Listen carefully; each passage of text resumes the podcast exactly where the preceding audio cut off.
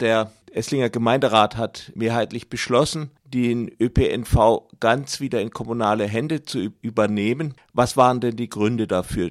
Der ÖPNV in Esslingen ist ja bis vor einigen Jahren nur zur Hälfte vom kommunalen Betrieb von der SVE gefahren worden. Die andere Hälfte ist damals durch private Unternehmen gefahren worden. Und dann war eine europaweite Neuausschreibung und Neuvergabe notwendig geworden. Und äh, der Esslinger Gemeinderat hat äh, dann schon entschieden, äh, nur noch ein Drittel privat zu vergeben und den Rest durch das eigene Unternehmen zu fahren. Das war aber kein Erfolgsmodell. Denn äh, damals hat die Firma Rexa aus dem Schwarzwald den Verkehr übernommen. Es gab große Anfangsschwierigkeiten, äh, weil die Firma Schwierigkeiten hatte, Personal zu finden, ähm, das äh, auch nicht rechtzeitig eingearbeitet war, die Verkehre ähm, unzuverlässig liefen, äh, die Busfahrer keine Ortskenntnis hatten, teilweise auch nicht richtig Deutsch sprachen. Das ähm, hat dazu geführt, äh, dass es seinerzeit gut gab in der Bevölkerung. Dazu natürlich, dass wir die Situation haben, dass der, die privaten Unternehmen anderen tariflichen Standard, andere Arbeitsbedingungen haben. Und das heißt, auf einer Linie fahren sie jetzt mit einem Bus, da ist jemand unterwegs, der fährt, ähm, der fährt nach den Arbeitsbedingungen des Tarifvertrags für den öffentlichen Nahverkehr, für, die, für den kommunalen Nahverkehr und der nächste Bus, der kommt, äh, der, äh, da fährt der Fahrer nach ganz anderen Arbeitsbedingungen. Das ist natürlich auch eine unschöne Situation in derselben Stadt, äh, im selben Verkehr, auf derselben Linie. Das äh, sind wichtige Gründe, warum das diskutiert wurde, schon länger in Esslingen, ob man das ändern kann. Ähm, und als jetzt die Firma Rexor in Insolvenz gegangen ist und klar war, sie kann den Verkehr nicht weiterfahren, hat man in Esslingen überlegt und diskutiert, ähm, ob das nicht eine gute Gelegenheit wäre, den Gemeinderatsbeschluss, den letzten zu überdenken, dass nämlich ein Drittel des Verkehrs noch extern vergeben werden muss und äh, sich zu entscheiden, den Verkehr ganz durch die, den städtischen Verkehrsbetrieb zu fahren. Und da kam dazu, ähm, dass wir in Esslingen jetzt in einer Situation sind, in der man in der Lage ist, den gesamten innerstädtischen Busverkehr ähm, zu elektrifizieren. Ja, Sie wissen, dass in Esslingen ein ähm, äh, O-Bus-System besteht, das auch ausgebaut wird aktuell. Also da werden weitere Strecken elektrifiziert und gleichzeitig schafft der äh, städtische Verkehrsbetrieb Busse an, die ähm, eine Batterie haben, sodass die, wenn der Fahrdraht zu Ende ist, einfach noch ein paar Kilometer weiterfahren können. Ähm, das äh, versetzt die Stadt in die Lage, äh, in wenigen Jahren so weit zu sein, dass alles, was an innerstädtischen Verkehren gefahren wird, dass all diese Verkehre auch tatsächlich elektrisch gefahren werden können, dass man da keine Dieselbusse mehr braucht, dass es nur diese Busse braucht für Linien, die in den Landkreis hinausgehen. Da ist natürlich die Stadt auch gar nicht für verantwortlich, sondern da ist der, äh, da ist der Landkreis für verantwortlich. Und das hat man jetzt diskutiert und hat gesagt, Mensch, dann nutzen wir doch diese Chance. Denn das kann man nicht mit einem Drittbetreiber äh, den kann man nicht auch noch auferlegen, dass er ähm, O-Busse kauft. Das wird schwierig, sondern das kann man nur mit dem eigenen Verkehrsbetrieb. Das sind jetzt, klingt jetzt ein bisschen nach speziellen Esslinger Gründen. Hat dieses Esslinger Modell eigentlich auch Kapazität für andere Gemeinden? Also ich meine, es ging ja lange Zeit eher in die umgekehrte Richtung, möglichst alles zu privatisieren, weil private Firmen angeblich sehr viel effizienter sind als diese verschlafenen öffentlichen. Also tatsächlich haben wir hier eine spezielle Situation in Esslingen mit dem Obusverkehr, der eben auch äh, dann Garant dafür war, dass wir im Gemeinderat, ähm, dass es leichter war, die Grünen, die im Gemeinderat natürlich eine große Fraktion äh, stellen, äh, auch mit dazu äh, zu bewegen, diesen Entschluss mitzutragen. Denn eins muss man ganz klar sagen, diese Entscheidung führt dazu, dass es Mehrkosten gibt, weil der Tarifvertrag für den kommunalen Nahverkehr einfach ein, äh, äh eine bessere Arbeitsbedingung hat als der Tarifvertrag fürs private Omnibusgewerbe. Nichtsdestotrotz kann man diese Entscheidung auch als Vorbild nehmen für andere Ausschreibungen. Denn auch wenn ich nicht elektrisch fahre, kann ich mich natürlich als Kommune entscheiden, ja, ich möchte bessere Arbeitsbedingungen in meinem Nahverkehr oder ich möchte sie nicht. Wir haben tatsächlich in den letzten Jahren da eine andere Entwicklung gehabt.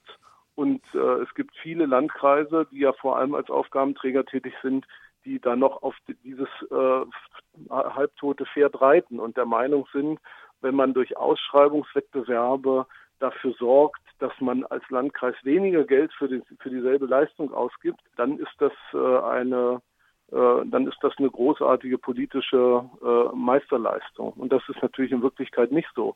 Denn das Geld, das dort ähm, nicht ausgegeben wird, ist Geld, das bei den Fahrerinnen und Fahrern fehlt. Das muss sich ja niemand einbilden, dass so ein privates Omnibusunternehmen, wenn es sich auf so eine Verkehrsleistung bewirbt, dass dann der Eigentümer aus seiner Tasche da noch Geld mit reinsteckt, um äh, den Verkehr zu gewährleisten. Das heißt, alle Kosten, die dort eingespart werden, äh, können nur eingespart werden dort, wo es bisher Ausgaben gab. Und 50 Prozent der Kosten in, im privaten Omnibusbereich sind Personalkosten.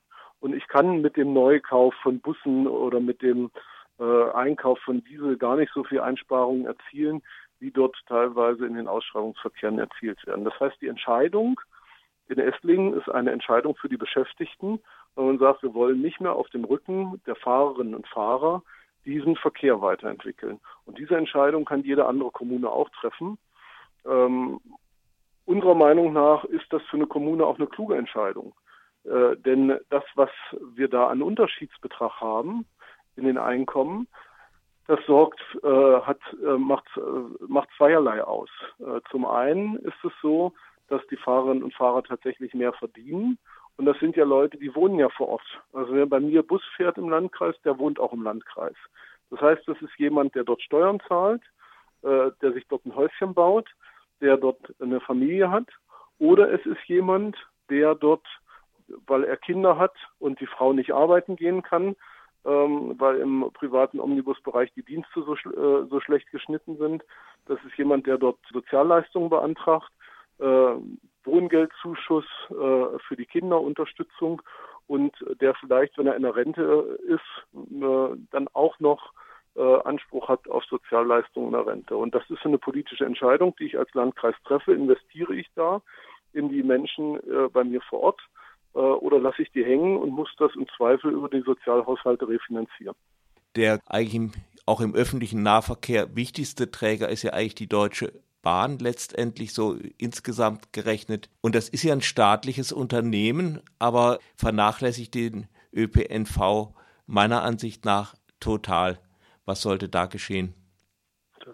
Also bei der Deutschen Bahn muss man ja sozusagen nochmal unterscheiden. Die Deutsche Bahn ist sowohl im Schienenverkehr tätig als auch im Omnibusverkehr. Und im Schienenverkehr ist sie sowohl Aufgabenträger, also jemand, der Bahnen auf die Schienen setzt, als auch Eigentümer der Infrastruktur. Und ähm, die Antwort muss deswegen auch dreischichtig sein. Also was die Infrastruktur der Bahn angeht, so ist das ein klares politisches Versäumnis. Wie Sie richtig sagen, die Deutsche Bahn ist, gehört zu 100 Prozent dem Bund. Es ist ein klares politisches Versäumnis, dass der Eigentümer, nämlich die Bundesregierung, die Politik, da nicht stärker steuert, dass die Infrastruktur verbessert wird. Denn nur eine gute Infrastruktur ist auch eine Garantie für einen guten ÖPNV. Und die Schieneninfrastruktur ist das Rückgrat des ÖPNV. Ja, die Busse sind ja quasi in vielen Fällen Zubringer oder ergänzend oder im Verkehr abgestimmt auf den Schienenverkehr.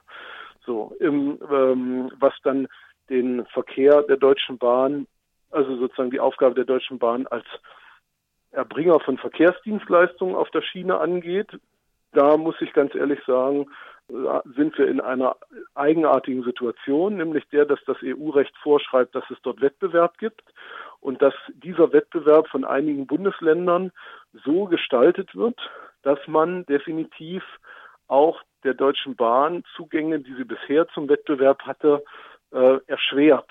Und das ist natürlich eine eigenwillige Situation, weil das Entscheidungen der Bundesländer sind, die für den Schienenverkehr zuständig sind, ähm, die sich im Zweifel dort gegen ein äh, Unternehmen stellen, das dem Bund gehört und das man natürlich auch einsetzen könnte, um äh, äh die Verkehrspolitik stärker zu steuern und weiterzuentwickeln. Im Omnibusverkehr, den die Bahn auch betreibt, zum Beispiel mit dem Unternehmen Friedrich Müller Omnibus in Baden-Württemberg oder äh, im Südbadenbus äh, und anderen Betrieben, die äh, an Ausschreibungen teilnehmen, äh, da ist die Bahn kein Deut besser als öffentliches Unternehmen, kein Deut besser als irgendein privater ähm, Betreiber. Sie ist nämlich tatsächlich da voll im Wettbewerb drin und ähm, stellt sich sogar so auf, dass sie versucht, äh, eigene Tochterunternehmen, von denen sie glaubt, dass dort zu, zu gute Arbeitsbedingungen herrschen, die zu teuer sind, aus dem Wettbewerb rauszunehmen und äh, stattdessen äh, mit Töchtern, von denen sie meint, die wären tariflich nicht so günstig aufgestellt, äh, sich äh, in den Wettbewerb zu begeben und äh, auch da als, sage ich mal, mit harten Bandagen zu kämpfen. Und da haben wir aus meiner Sicht auch ein Steuerungsproblem äh, von Seiten des Eigentümers. Da kommt der Eigentümer auch seiner Verantwortung nicht nach und sagt eben, äh, wir haben da Wettbewerb und die Bahn muss sich behaupten. Und für uns ist es nicht wichtig, da nachzusteuern. Da gibt es eine kleine Pointe dazu, denn in diesem Omnibus-Wettbewerb ist es ja so, dass äh, ich tatsächlich als Anbieter, egal ob das die Deutsche Bahn oder irgendein privates Unternehmen ist, dass ich tatsächlich als Anbieter äh, dort, wenn ich einen sehr günstigen Preis aufrufe, wenn ich eigenwirtschaftlich fahre, vielleicht gar keine Zuschüsse vom Staat brauche, dass ich dort besondere Vorteile habe im Wettbewerb. Und das liegt am deutschen Personenbeförderungsgesetz. Das ist ein bundesdeutsches Gesetz. Über dieses Gesetz hat die, Bund die Koalition in Berlin diskutiert in den letzten Jahren zusammen mit den Bundesländern und hat darüber diskutiert, ob man dieses Gesetz verbessert und ob man äh, in das Gesetz soziale Standards reinschreibt, die bei allen Ausschreibungen gelten müssen. So, und das würde, wenn man solche sozialen Standards hätte, würde das den Wettbewerb entschärfen. Man hat sich jetzt vor wenigen Wochen, die Arbeitsgruppe hat über Monate getagt, hat sich entschieden, das nicht zu machen, weil man gesagt hat, wir sind uns nicht einig geworden, wie wir das machen sollen. Ähm, das heißt, es wird keine sozialen Standards geben in absehbarer Zeit im Ausschreibungswettbewerb, aber gleichzeitig ist der Bund mit der Deutschen Bahn in diesem Wettbewerb mit Omnibusunternehmen im Betrieb, äh, ähm, mit Omnibusunternehmen im Wettbewerb tätig, die eben auch äh, dann mit Verweis darauf, dass ja das Wettbewerbsrecht so schwierig ist, die Arbeitsbedingungen drücken.